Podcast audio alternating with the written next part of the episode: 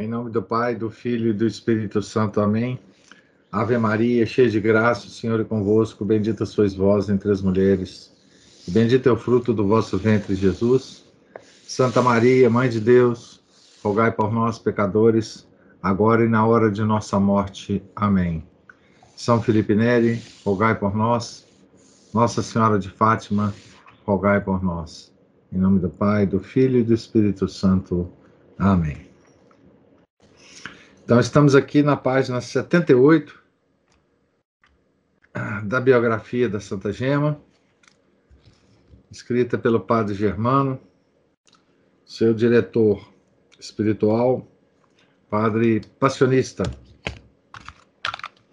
É, tínhamos acabado de ver né, a descrição da,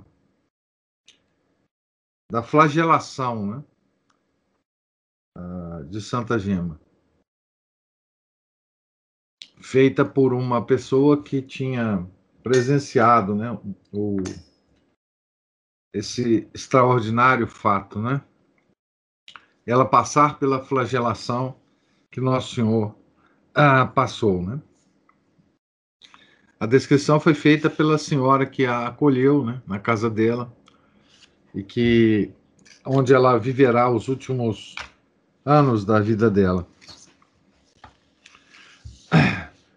Na mesma maneira, depõe todos os outros que viram aquelas chagas, chagas da flagelação.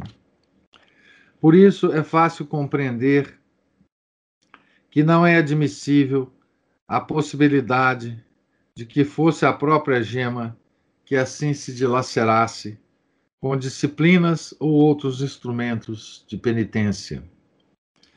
Além disso, como seria possível dar-se esse fato se nunca a deixavam só, nem de dia nem de noite, principalmente durante os êxtases, quando o referido fenômeno costumava sempre se manifestar. Em todo caso, ficaria sempre sem explicação como chagas tão fundas da epiderme e do derme, produzidas por qualquer motivo natural, pudessem sarar em tão breve tempo. Quanto à dor de tão atrozes feridas que a estimada vítima sofria com esses cruéis açoites, rasgando-lhe cruelmente a carne, pode-se justamente avaliar pelos movimentos que fazia. Aqui o depoimento de uma das testemunhas. Né? No tempo da flagelação, vê-se Gema sofrer muito, mas não se move. Às vezes fica um tanto convulsa, os braços tremem. E quanto ao sofrimento que em todo o corpo sente, fica um pouco rouca mas depois volta a si. Findo o êxtase, recorda-se de tudo perfeitamente. Verifiquei-o por mim mesmo. Pobrezinha. Como despedaça o coração vê-la padecer assim. Nessas ocasiões, sabe o que me diz? Recomende-me muito a Jesus depois ouço-a dizer: Minha mãe, Divino Pai Eterno. Na sexta-feira de noite, pelas onze horas, disse: Adeus, até amanhã. E com efeito, pararam, à minha vista, os golpes e ficou como morta. O pulso, porém, batia naturalmente e o coração conservava-se calmo. Esse é o depoimento de um outro testemunho. Né? Não se sabe quantas vezes o misterioso fenômeno se repetiu além do mês de março daquele ano, durante os finais, quinta e sexta-feira é, de março de 1900, se não me engano, 1901.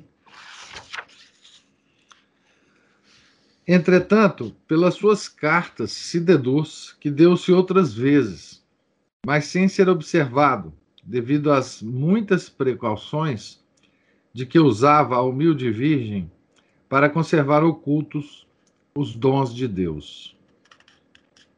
De fato, eu soube que uma vez ela se dirigiu à sua benfeitora pedindo que lhe permitisse tomar um banho, porque dizia Sinto as roupas pegadas à carne e me afligem muito.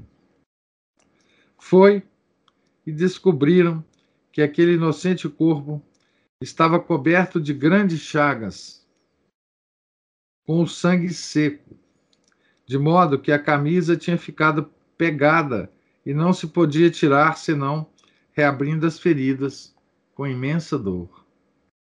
Contudo, ao ouvi-la, dizia que todos esses tormentos eram apenas uns ligeiros sofrimentos que Jesus lhe dava para experimentá-la um pouco.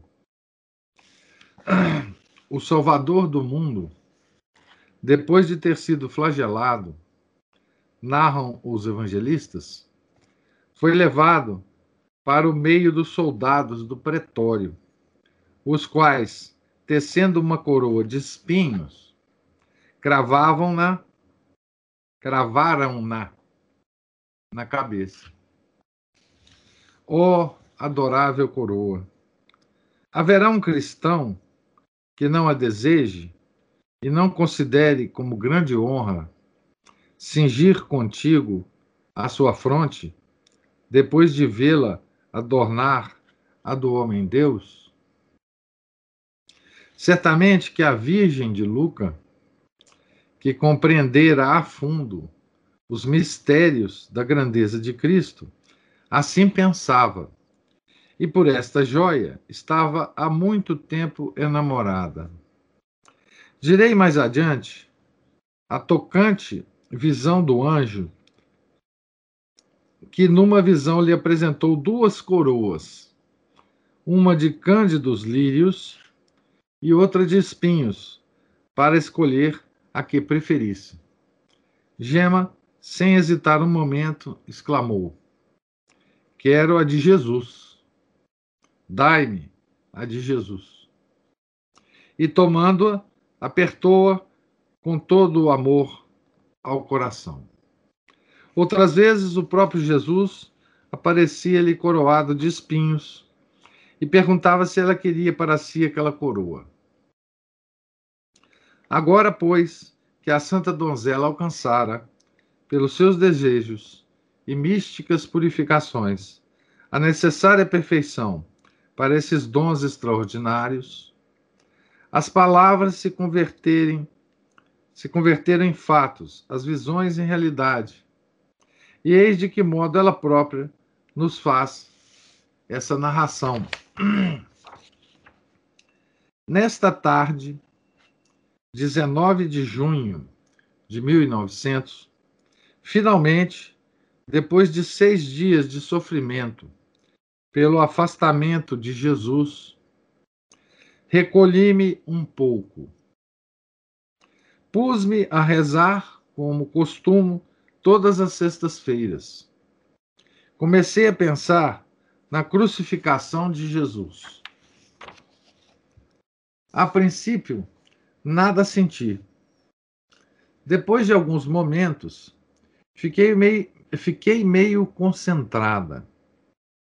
Jesus estava perto. Ao recolhimento, sucedeu como das outras vezes, que fiquei fora de mim e me achei com Jesus, que sofria penas horríveis. Como podia ver Jesus sofrer e não ajudá-lo.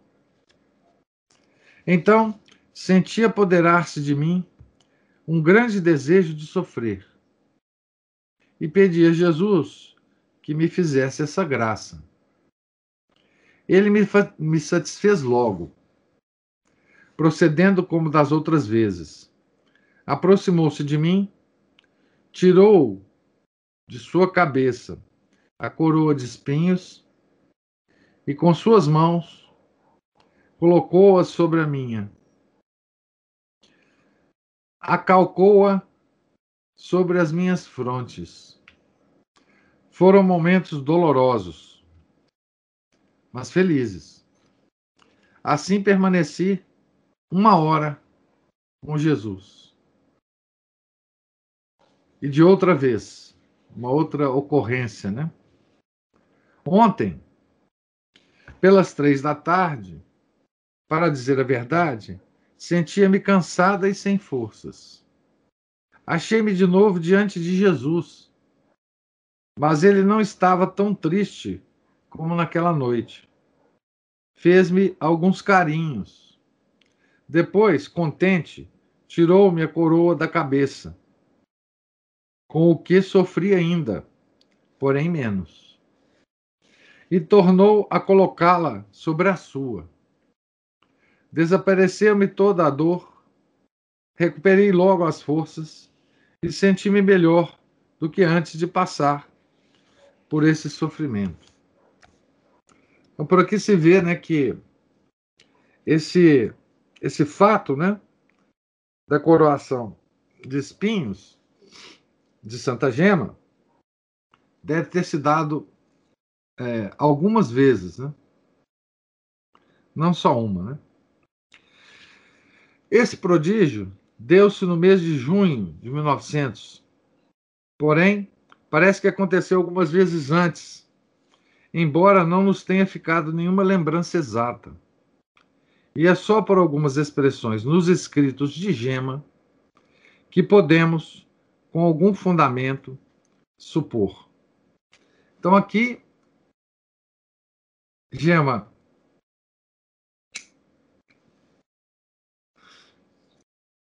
a, a descrição está né, tá, tá nos levando a, a saber que Gema a, sofreu né, todos os sofrimentos da paixão de Nosso Senhor, desde o Jardim das Oliveiras, né, até a cruz, né?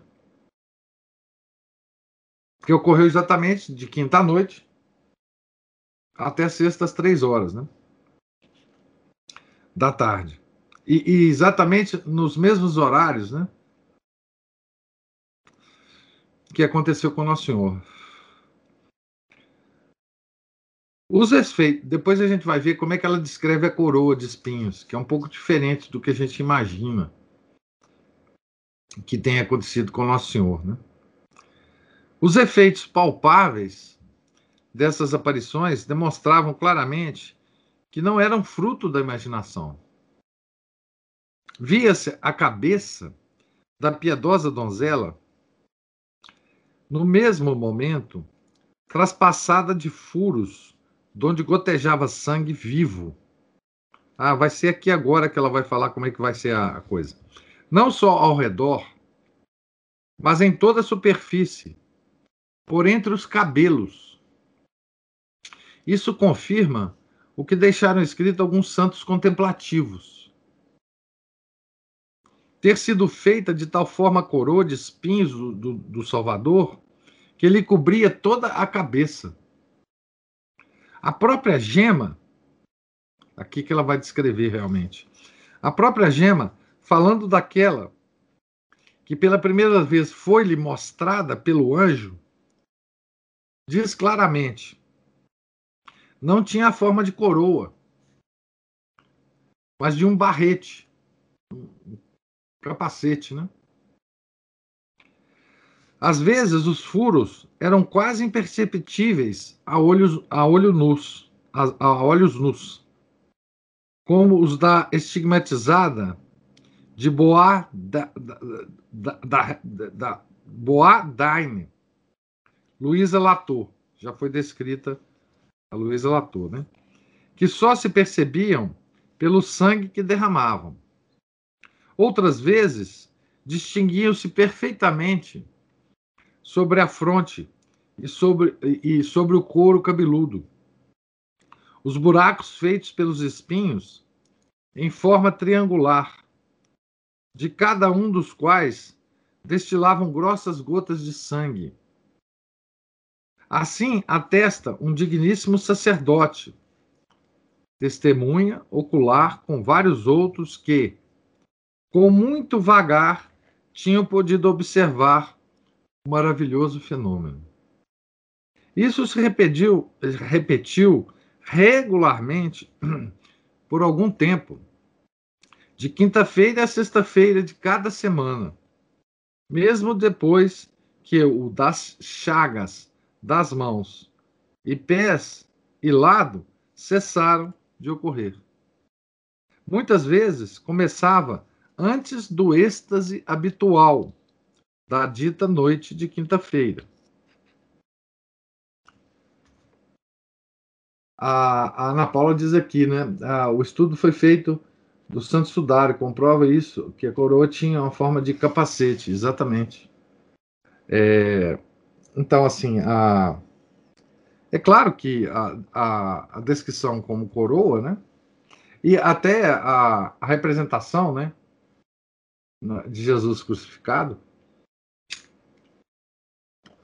mostra a coroa, né? De espinhos.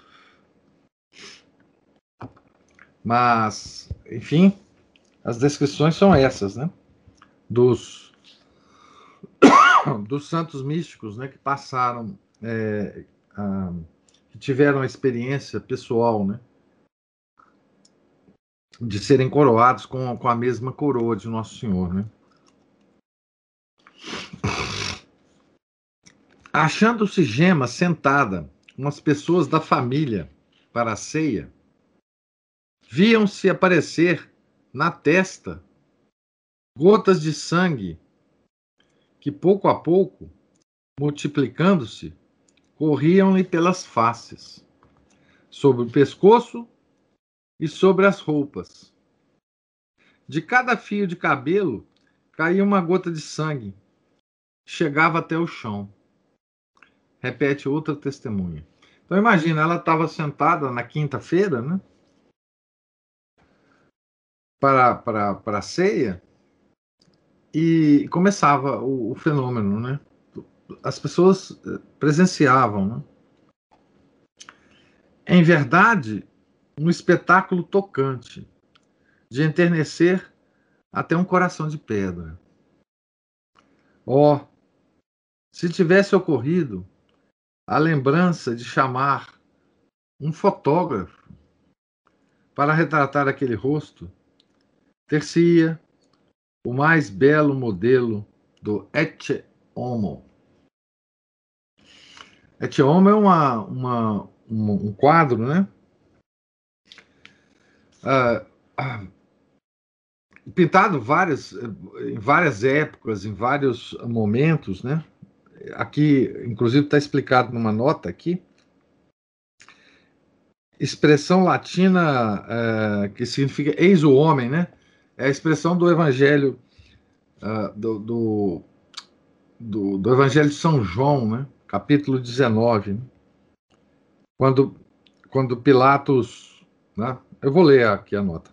Na iconografia cristã, faz referência à imagem de Cristo no momento em que Pilatos mostra-o a turba após a sua flagelação, coberto com manto, coroado de espinhos e com a cana que, por burla, puseram-lhe os soldados.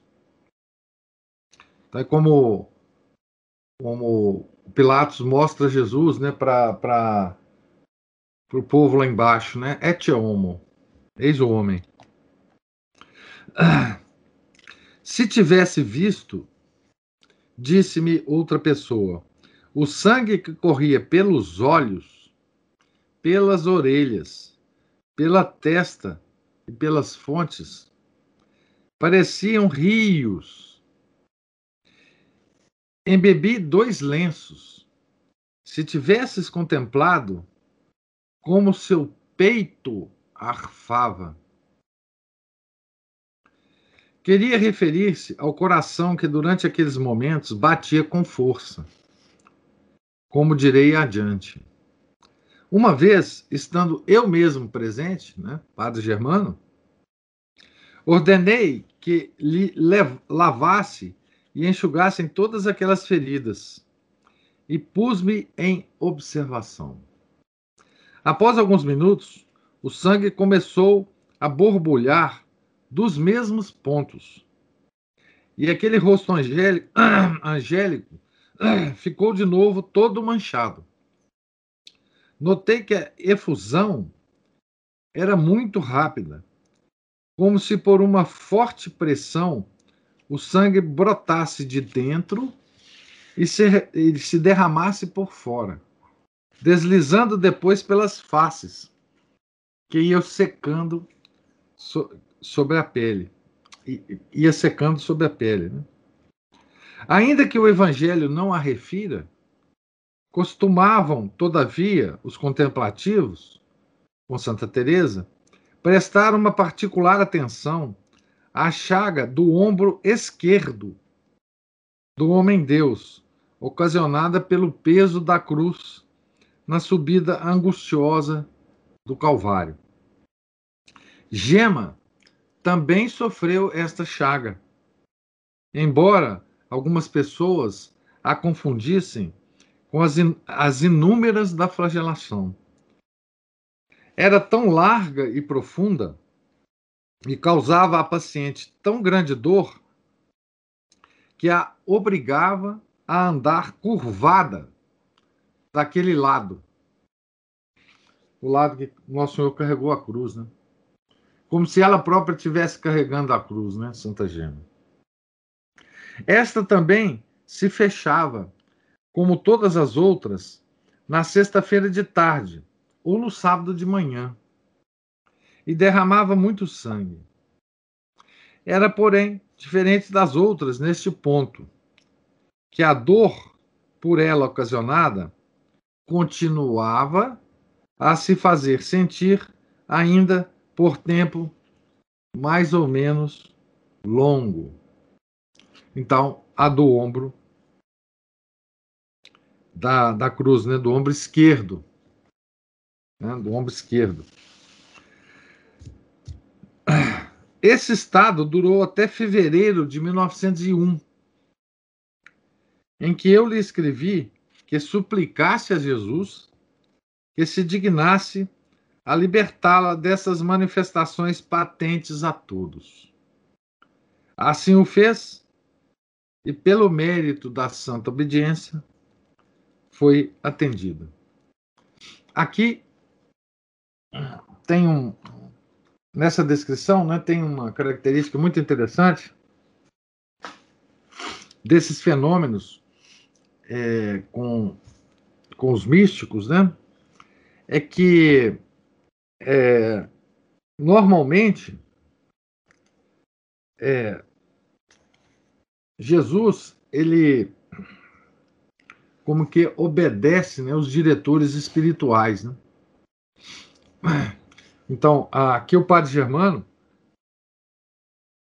é, pediu a Santa Gema para que suplicasse a Nosso Senhor né, que interrompesse esses fenômenos. Né? Santa Gema, então, obedecendo ao diretor, pediu a Nosso Senhor e Nosso Senhor, então, é, tirou esses fenômenos da, da, de Santa Gema. Né? Como escreveu, Jesus assegurou-lhe que tiraria os sinais, isto é, os estigmas, mas que lhe aumentaria os sofrimentos. De fato, assim aconteceu. Foi exatamente nesses dias 7 e 8 de fevereiro de 1901 que começaram os golpes da flagelação. Deste modo, fica melhor confirmado o que já, asseguramos: que o fato da flagelação dera-se na quarta sexta-feira de março, verificando-se também que ocorrera em fevereiro. A 6 de abril Porém, Gema escrevia que também esses açoites cessaram por obediência ao confessor, e ela sofria ainda mais por não poder sofrer. Mais tarde, Deus permitiu que cessassem as manifestações exteriores, mas que ela continuasse a sentir as mesmas dores, e ainda mais fortes do que dantes. Porque quando o sangue saía, dava algum alívio à pobre paciente, conforme ela mesma, por vezes, assegurou. Era isto fácil de compreender, porque era evidente a todos o sofrimento interno, pelo estremecimento de todo o seu corpo e pelas lágrimas que lhe rebentavam dos olhos. Contudo, quis Deus dar-lhe algum alívio ao coração, que à força de bater-lhe no peito, comprimia os vasos sanguíneos, que fazia jorrar sangue vivo. Sentia-se tão alegre a santa donzela que, estando em êxtase, ouviram-na dizer. É, a, a, a, Santa Gema não só é, continuava a conversar, né, dizer certas coisas em êxtase, como em muitas êxtases também ela conseguia escrever. Né? Então, como ela, o que, que ela dizia, né? Jesus, eu vos daria também as minhas mãos e os meus pés, mas não posso. O confessor me proibiu. Tomai meu coração. Este eu vou-lo posso dar. Eu vos cederia minhas mãos, ó Jesus, mas não posso. Parece que aqui o Senhor lhe mostrava suas próprias mãos transpassadas, para pedir-lhe como que tentando-a, sangue por sangue. Mas não posso. Continuava ela a responder. Sofro por isso, mas a obediência vale mais do que o sacrifício. Oh, se o Senhor a tivesse visto nesta sexta-feira santa, escrevia-me sua mãe adotiva. Às três horas, julgava que morresse. Quantas golfadas de sangue deitou! E exclamava: Meu Jesus, não vos posso dar de outro modo o meu sangue, mas eu, eu vou-lo dou do coração. Então começaram aquelas inefáveis angústias que forçaram seu coração a largar-se do peito, dobrando com força três costelas do lado esquerdo. E foram tais as chamas internas que lhe queimaram a carne e a pele, como direi em outro lugar. É, aqui tem uma nota explicando esse, esse fenômeno, né? E aqui eu vou lembrar é, é uma, um fato que ocorreu também com São Felipe Neri, né? Que ele quebrou ah, duas costelas também, né, ou algumas costelas, com esse mesmo fenômeno né, de, do coração, né, do, do se dilatar no, no, no, peito. Né, é um, é um, um, uma manifestação. Aqui, aqui eu vou ler a nota, porque, enfim, a nota número 5. Manifestação do fenômeno chamado de hipertermia ou incendium amores também as costelas de São Felipe Neri sofreram esse alargar após a experiência mística da festa de Pentecostes de 1544. Tal fenômeno ela partilha com muitos outros místicos passionistas, como o pai São Paulo da Cruz, a venerável Lúcia Magano e a serva de Deus Edvige Carbone. Sobre esse fenômeno, o dominicano Roy Martin aponta três graus: simples calor, dores intensíssimas, queimadura material. Santa Gema apresentou todos os três. Então queimava a pele. Né? É... Para terminar esse quadro, poderia apresentar o deslocamento dos ossos que o Divino Salvador sofreu no suplício da crucificação, a desconjunção dos membros. Quando pendurado na cruz, o tormento do esmagamento de todos os órgãos de seu santíssimo, sacratíssimo corpo, naquelas três horas dolorosíssimas, e afinal a sede ardente que do alto da cruz fez-lhe fez gritar: Sítio, tenho sede. Ah, não sei se vocês conhecem uma descrição muito impressionante da, do sofrimento de Nosso Senhor na cruz, feito por um médico na década de 40 do século passado. Como é que chamou esse livro? Ah, a, a Paixão segundo um cirurgião, alguma coisa assim. Esse livro eu acho que ele é publicado até hoje. É, tem em português. Acho que pela editora Paulus. Acho que é isso aí, A Paixão segundo um cirurgião. Ele faz um estudo completo de crucificação. Ele faz experimentos com cadáveres, é, é, porque ele era um médico, parece que tinha, enfim, tinha acesso a, a, a cadáveres, etc.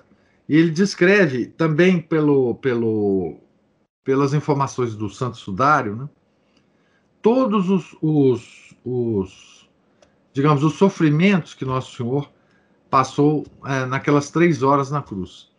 E dizem que essa obra foi lida pelo Papa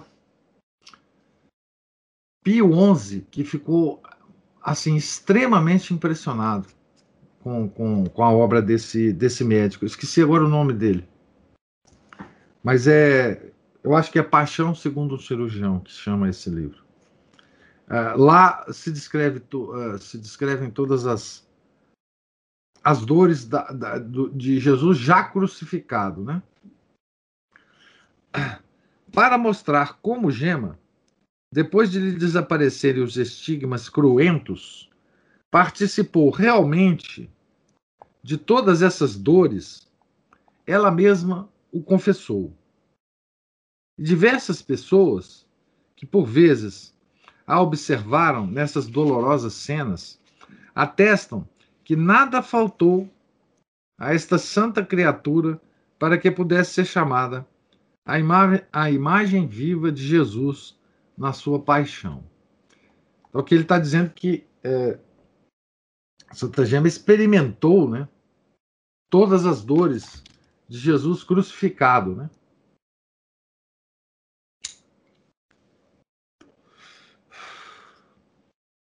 Entretanto, tendo eu já excedido os limites desse capítulo, abstenho-me de referir ao que disseram essas testemunhas e descer às particularidades que referem. Devo, contudo, fazer menção do martírio interior do coração, que foi a parte mais inefável do mistério da cruz. Martírio interior do coração. Com efeito, Gema, depois de ter sofrido as dores corporais de Jesus crucificado, agonizou espiritualmente com Jesus na cruz. Mas como faria para fazer-me entender pelo leitor, se quisesse lhe descrever em que consistiam essas místicas agonias? Somente direi que, a julgar pelo que aparecia exteriormente, pela cor cadavérica, pelo peito ofegante, pelos olhos encovados e pelos lábios, descorados, podemos e devemos crer que aquele estado era a agonia da morte. Assim, foi atendida em toda a extensão a fervorosa prece que, à vista de Jesus crucificado, tinha saído do coração e dos lábios dessa Virgem predileta do céu. Jesus, tornai-me semelhante a vós. Sofre, sofrendo convosco, não me poupeis. Sofreste tanto. Fazei com que eu também sofra. Sois o homem das dores. Eu quero ser também a filha das dores. Então, olha a prece de Santa Gema ao seu Jesus, né? Agora, pois, o que falta para que possamos assegurar que Gema atingiu o cume da santidade? Já que escreveu o apóstolo São Paulo aqueles que manifestam em si a verdadeira imagem do Filho de Deus são os predestinados e eleitos. Romanos 8, 29. É esse aí, segundo o cirurgião. É, eu, a, a, é, é Loyola, né? Parece que a, a editora é Loyola. Esse aí, ela, ele, eu acho que ele está em edição até hoje. Dá para comprar esse, esse livro. Esse livro não, é, esse livro é impressionante, viu? É impressionante. Não é, não é um livro agradável de ler, não. Mas é um livro que, depois da leitura, ele conta, inclusive, a história. É, esse livro conta, inclusive, a história do, do, processo, do processo de crucificação que os romanos usavam. Tá? É, enfim, como que eles preparavam, tinham, tinham lá os, os especialistas em crucificação, né? é, aqueles, aqueles que conheciam a anatomia do corpo, né? Para fazer a, a, crucificação e não quebrar nenhum osso com os, os cravos, enfim. É, um, é uma obra detalhada, detalhada desse, desse, desse autor, tá? Mas não é uma obra fácil de, de a gente ler. E depois de ler, eu acho que essa obra dá muito a muitos elementos para nós, para que nós é, possamos fazer uma meditação sobre, sobre a paixão de Nosso Senhor, sobre, principalmente sobre a crucificação, muito, muito boa. Né? Enfim. É, então, é, é, esse livro eu, eu recomendo. não é uma leitura agradável. Então, a Santa Gema é, passa então por todas as etapas da paixão, não só da crucificação, né? Mas da paixão. Eu vou entrar aqui até um certo momento nesse capítulo e a gente para em algum momento aqui, é, porque temos alguns minutos ainda. Capítulo 9.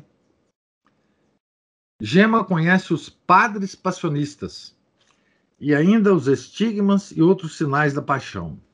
Junho a setembro de 1899. Então aqui vocês veem que ele está contando histórias e às vezes ele volta no tempo, né? Então nós fomos em 1901, né? Agora voltamos um pouco. O leitor poderá avaliar o fervor com que Gema recebeu a Sagrada Comunhão no dia 9 de junho, depois dos misteriosos fenômenos da véspera. Isto é, quando teve os pés e as mãos traspassadas de um lado ao outro e o coração aberto por uma grande chaga. A linguagem humana não pode exprimir esses sentimentos. Que ações de graças, que atos de amor, que doçura unida com tão cruciantes dores. Com que ternura não repetiria ela neste sábado beatífico? Delectus meus mirri et ego illi.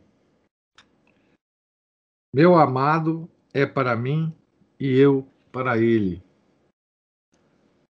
Está é, tá citando aqui o, o Cânticos, né? 2,16. Ah, sim. Pode agora exclamar com São Paulo: Estou verdadeiramente crucificada com Jesus. Eu vivo, mas não sou eu, mas quem vive. É Jesus que vive em mim. Ah, isso é o Gálatas, né? Gálatas 2:20. Ah, voltando para casa, não lhe foi difícil apresentar-se à sua tia, conforme já contamos. Todavia era preciso proceder com prudência, o que lhe causava alguma inquietação. Ao confessor, a quem já tinha comunicado a promessa que recebera de uma graça extraordinária, convinha agora informá-lo minuciosamente de tudo. Mas como? Gema fora sempre muito reservada em falar de si e daquilo que lhe dizia respeito. Sentia tão grande repugnância e até mesmo vergonha nestas ocasiões que teria preferido mais ocultar-se do que revelar o que trazia guardado no coração. Quanto mais, mais agora, quanto mais agora, tratando-se de um fenômeno tão raro e misterioso. Que pensará o confessor, dizia ela a si mesma, quando souber deste fato? Ele que conhece bem o quanto sou indigna, indigna de favores celestiais. E vindo a divulgar-se esses prodígios, como todos se escandalizarão, sabendo quão grande pecadora sou eu. Então é isso que ela pensava, né? De tudo que estava acontecendo com ela. Né? Se a tais sentimentos de profunda humildade se unia um pouco da fraqueza que aumentava essa repugnância de Gema, ou se não era mais do que uma tentação do demônio, não saberia dizer. O certo é que, muitas vezes, o seu anjo da guarda teve de avisá-la e repreendê-la fortemente para que se vencesse. Passou-se todo o mês de junho em grande perplexidade, e Gema não podia ainda resolver-se a cumprir com esse dever.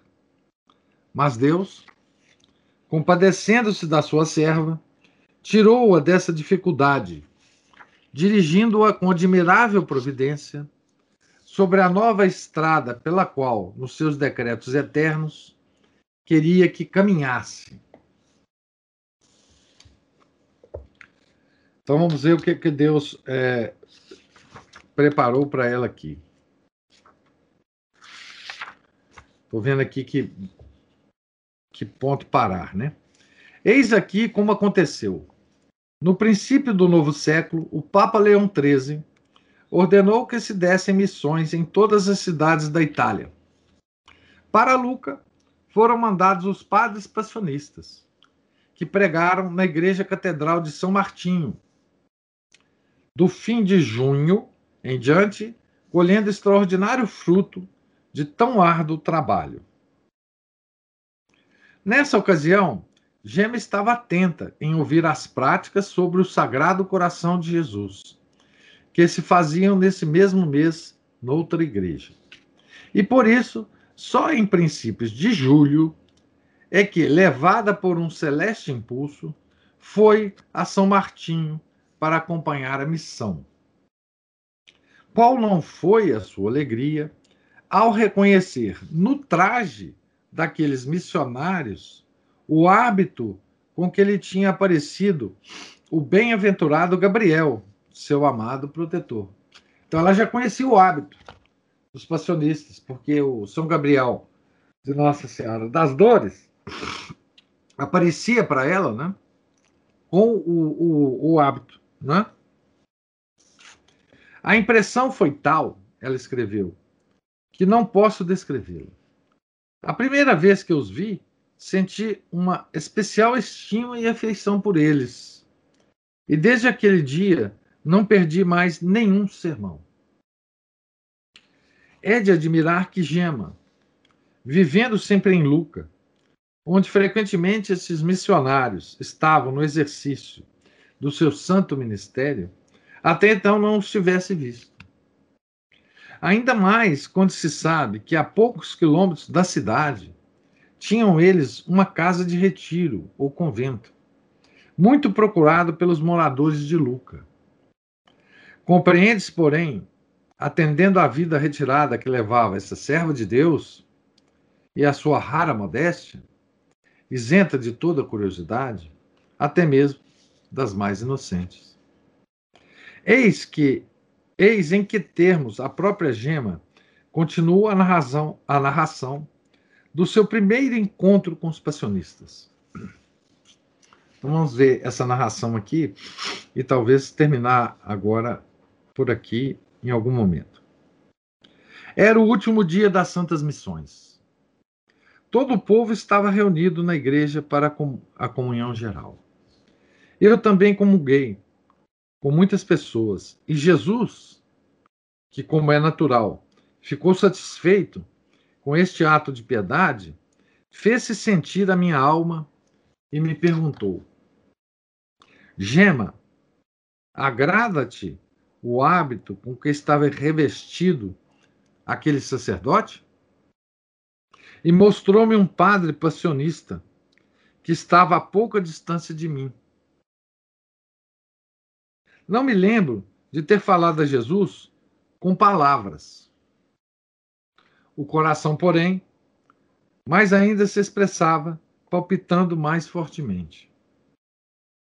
Agradar-te-ia, acrescentou ele, seres revestida também com um hábito igual?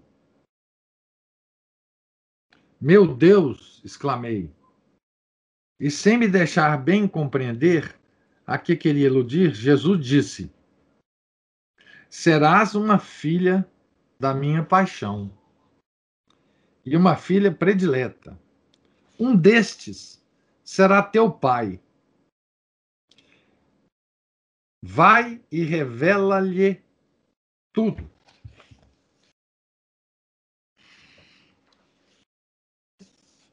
Então, eu vou ler a nota aqui para a gente terminar nesse ponto aqui, este sacerdote passionista foi o padre que, que Nosso Senhor mostrou para Santa Gema, né? Foi o padre Inácio de Santa Teresa Vacchi, 1849 1927. Falecido em odor de santidade, verdadeiro filho de São Paulo da Cruz, foi confessor do grande beato Bernardo Maria Silvestrelli. Após o, faleci, o falecimento do venerável padre Germano, esse que autor desse livro, né? Foi diretor espiritual da Madre Josefa, fundadora do Mosteiro de Luca, e da Venerável Madre Madalena de Jesus Sacramentado, grande escritora mística passionista.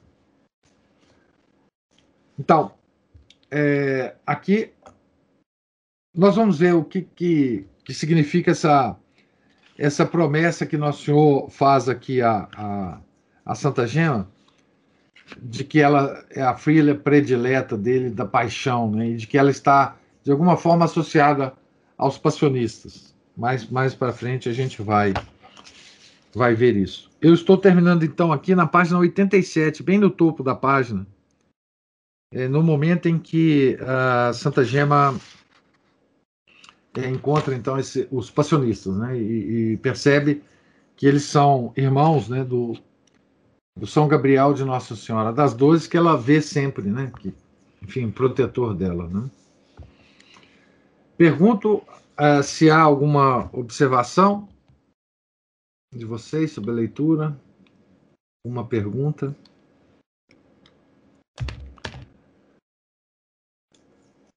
Então,